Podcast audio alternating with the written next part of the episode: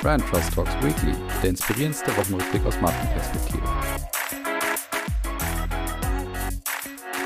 So, liebe Hörerinnen und Hörer, willkommen zurück zu Brand Trust Talks Weekly, eurem Lieblingswochenrückblick aus Marken- und Marketingperspektive.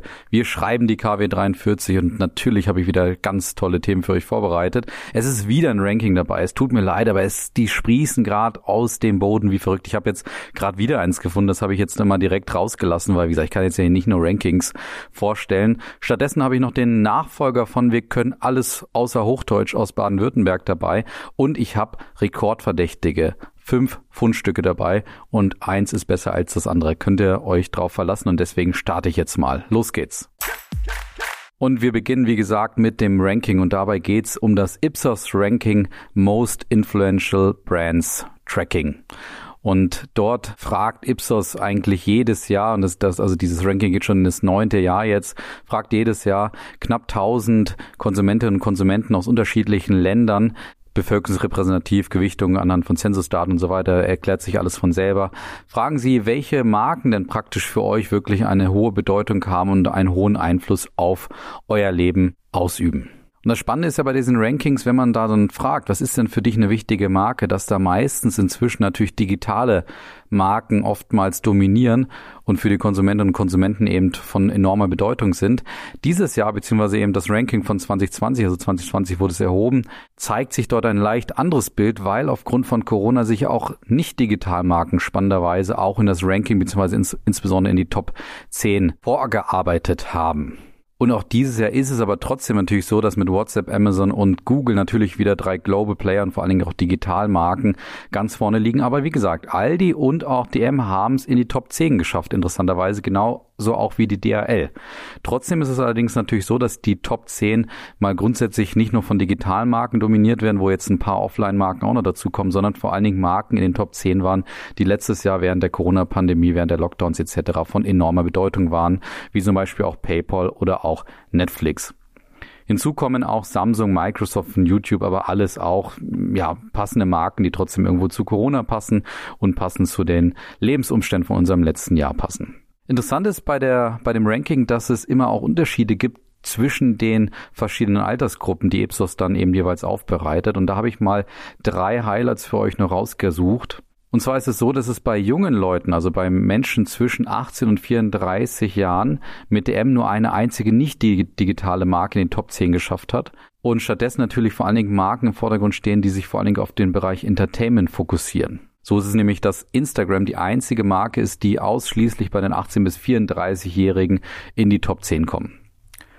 Genau im Gegenteil ist natürlich dann erwartungsgemäß bei den älteren Konsumentinnen und Konsumenten, die hier befragt wurden, wo zum Beispiel dann Marken wie Nivea, Aldi, Lidl, Rewe oder auch Edeka dazukommen und es in die Top 10 der jeweiligen Befragten in den jeweiligen Altersgruppen schaffen.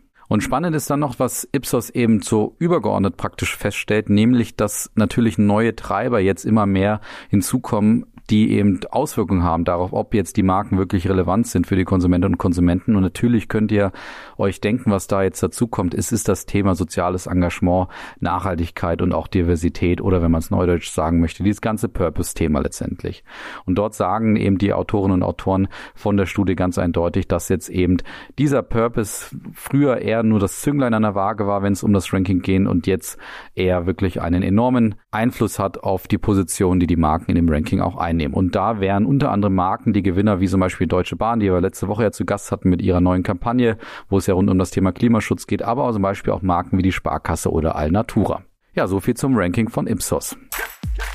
Wir gehen weiter zum zweiten Thema und das ist mal ein erster Hinweis, würde ich sagen, weil das ist eine Kampagne, die morgen, ich nehme heute am Donnerstag auf, und zwar die morgen wahrscheinlich ihre völlige Kommunikation und Publikation auch erfahren wird. Und zwar geht es dort um eine Imagekampagne von dem Land Baden-Württemberg, die jetzt einen würdigen Nachfolger für die am Ende sehr, sehr erfolgreiche Kampagne suchen, nämlich mit dem Titel Wir können alles außer Hochdeutsch. Und dort hat Jung von Matt jetzt den Auftrag bekommen und auch geliefert, und zwar mit einer, man kann sagen, extremen Guerilla-Marketing-Kampagne, die jetzt seit einigen Tagen schon darauf hinarbeitet, dass eben am morgigen Freitag die neue Kampagne für Baden-Württemberg auch gelauncht wird. Und zwar ist der Kampagnen-Slogan oder so der Kernpunkt dieser neuen Kampagne will, will, will, will. Also das ist jetzt, gehört jetzt genau dazu, weil es ist so ein bisschen so ein Denglisch-Begriff, kann man sagen, oder so eine Mischung. Also willkommen in the land und Land mit Ä geschrieben, also ganz bewusst diese Mischung aus Deutsch und Englisch vielleicht auch. Und natürlich geht's jetzt bei dieser Image-Kampagne für Baden-Württemberg vor allen Dingen darum, Spezialisten und Menschen in gefragten Berufsfeldern auch nach Baden-Württemberg zu locken. Und ich denke, es ist dann kein Zufall, dass man eben ganz bewusst diese Mischung aus Deutsch und Englisch macht, weil es natürlich auch wahrscheinlich darum geht, entsprechend internationale Fachkräfte, zum Beispiel auch im Digitalmarkt, auch anzulocken. Und seit einigen Tagen konnte man deswegen an Bahnhöfen, Ortseingängen, Brücken und so weiter immer mal wieder so Ortsschilder sehen, wo dann eben The Land drauf stand. Und hinzu kamen eben auch noch Videos und LKWs, die, die durch die Gegend gefahren sind. All das eben, um so ein bisschen diesen Knall, der anscheinend morgen dann kommen wird, auch dann entsprechend vorzubereiten. Wie finde ich das Ganze jetzt letztendlich? Also ich habe zuerst natürlich auch gestockt und es ist auch grundsätzlich so, dass auch die Stimmen im Netz, wie immer bei solchen Kampagnen, die natürlich auch aus öffentlichen Geldern bezahlt werden, immer auch kritisch gesehen werden. Ist das jetzt nur Geldverschwendung? Ist das eine teure Marketingkampagne, die niemand braucht und so weiter? Ich habe auch ein bisschen gestockt am Anfang, habe dann aber gedacht, naja, es ist schon spannend, es ist halt diese Mischung aus Englisch und Deutsch. Man hat wieder das Ziel, dass man anscheinend irgendwas Ikonisches schafft, was dann vielleicht auch über Jahre oder Jahrzehnte dann auch für Baden-Württemberg steht steht und dieses Thema Ländle wie er Baden-Württemberg auch gerne genannt wird, dann abzukürzen in so eine etwas englischere Variante, nämlich The Land, finde ich zumindest aus kreativer Perspektive sehr spannend. Wie gut diese jetzt performen wird und ob es wirklich in die Richtung geht, dass man sagt, man schafft es vielleicht mit diesem The Land einen zweiten Begriff für Baden-Württemberg, der vielleicht sogar auch international nochmal eine andere Bedeutung bekommen könnte, damit kreiert zu haben. Das wird man natürlich jetzt sehen und man wird vor allen Dingen auch sehen, ob sich jetzt mehrheitlich die Stimmen vielleicht dann doch positiv entwickeln werden oder ein negativer Beigeschmack bei dieser Kampagne bleibt. Wir werden das weiter beobachten und vor allen Dingen werde ich nächste Woche vielleicht nochmal berichten, was denn jetzt eigentlich aus dem großen Knall am morgigen Freitag rausgekommen ist. Ja, kommen wir noch zu Gewinner. Verlierer habe ich diese Woche kein und Gewinner ist diese Woche natürlich Tesla, die mal wieder eine enorme Schallmauer durchbrochen haben. Und zwar geht es um den Börsenwert des Automobilherstellers, der diese Woche eben eine Billion Dollar durchbrochen hat. Und das lag unter anderem daran, dass Tesla diese Woche eben einen neuen Großauftrag vom Autovermieter Herz bekommen hatte. Da komme ich später auch nochmal dazu. Und das eben ein enormer Kurstreiber war für den Börsenwert von Tesla. Elon Musk selber fand das relativ merkwürdig, dass es einen solch enormen Kursanstieg gab, weil der reine Auftragswert von Herz eben 100.000 Autos ähm, eben beläuft sich dann auf einen Wert von 4,4 Milliarden Dollar.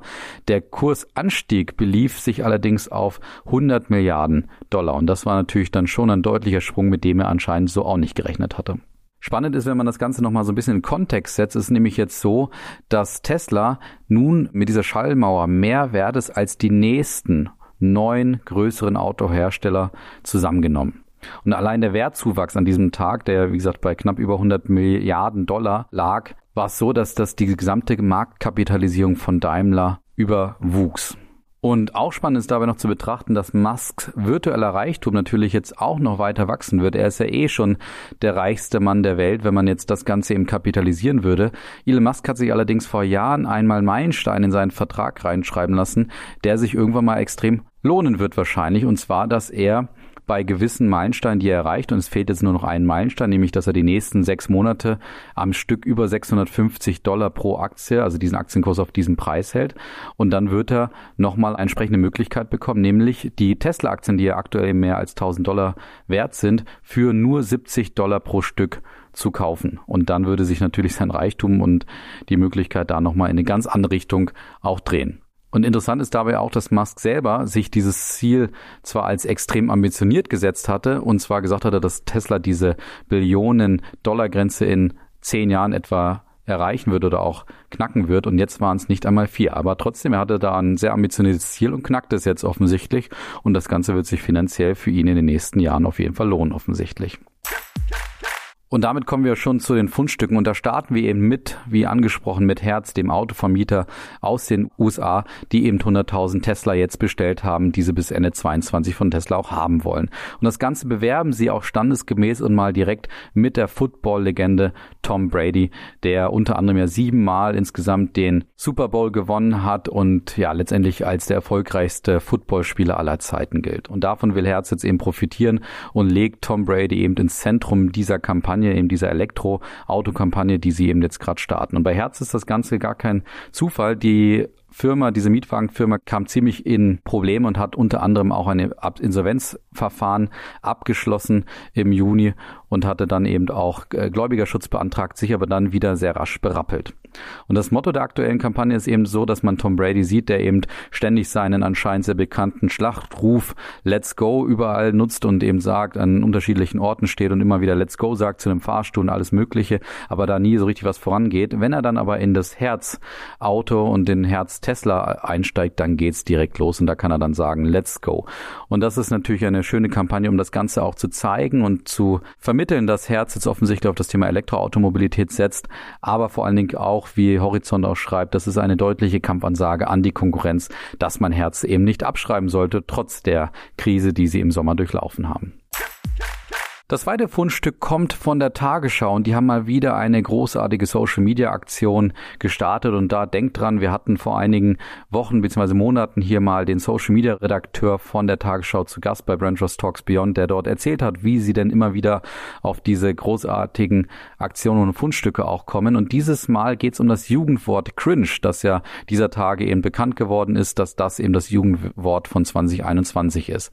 Und die ARD wird da ihrer Kommunikation und auch Nachrichtenaufgabe sehr gerecht, erklärt nämlich auf sehr joviale Art und Weise, was denn Cringe bedeutet. Und es ist eben so, dass die Tagesschausprecherin Susanne Daubner dann eben erklärt, ja, cringe ist das Jugendwort geworden und sie macht es mit einem Satz deutlich, um eben direkt zu vermitteln, was denn cringe eigentlich bedeutet, weil cringe ist ja so ein gewisses Unwohlsein, wenn du sagst, es ist irgendwie komisch, es ist irgendwie ungewöhnlich, was ich dort sehe. Und sie sagte deswegen live in die Kamera, was dann auf Social Media eben publiziert wurde, Digga, wie fly ist eigentlich die Tagesschau, wenn sie mit Jugendwörtern flext, läuft bei dir ARD. Und so hat sie wunderbar das Gefühl vermittelt, was denn cringe am Ende bedeuten könnte. Und spannend ist, dass sie damit den nächsten Social Media Hit auch anschließen an eine Kampagne, die eben schon im August ins Netz gestellt wurde, wo sie unter anderem die Kandidaten für das Jugendwort 21 schon vorgestellt haben. Damals waren nämlich noch ein paar andere Begriffe auch in der engeren Auswahl, wie zum Beispiel Sheesh, Wild, Digger, Sus und all das haben sie dann in auch damals gewohnter Seriosität in 36 Sekunden damals dargestellt. Und auch das wurde zu einem echten TikTok-Hit unter anderem. Das haben nämlich insgesamt drei Millionen Menschen damals angeklickt und 50.000 Mal wurde das Ganze damals geteilt. Mal gucken, wie dieses neue Fundstück von der Tagesschau jetzt geklickt wird.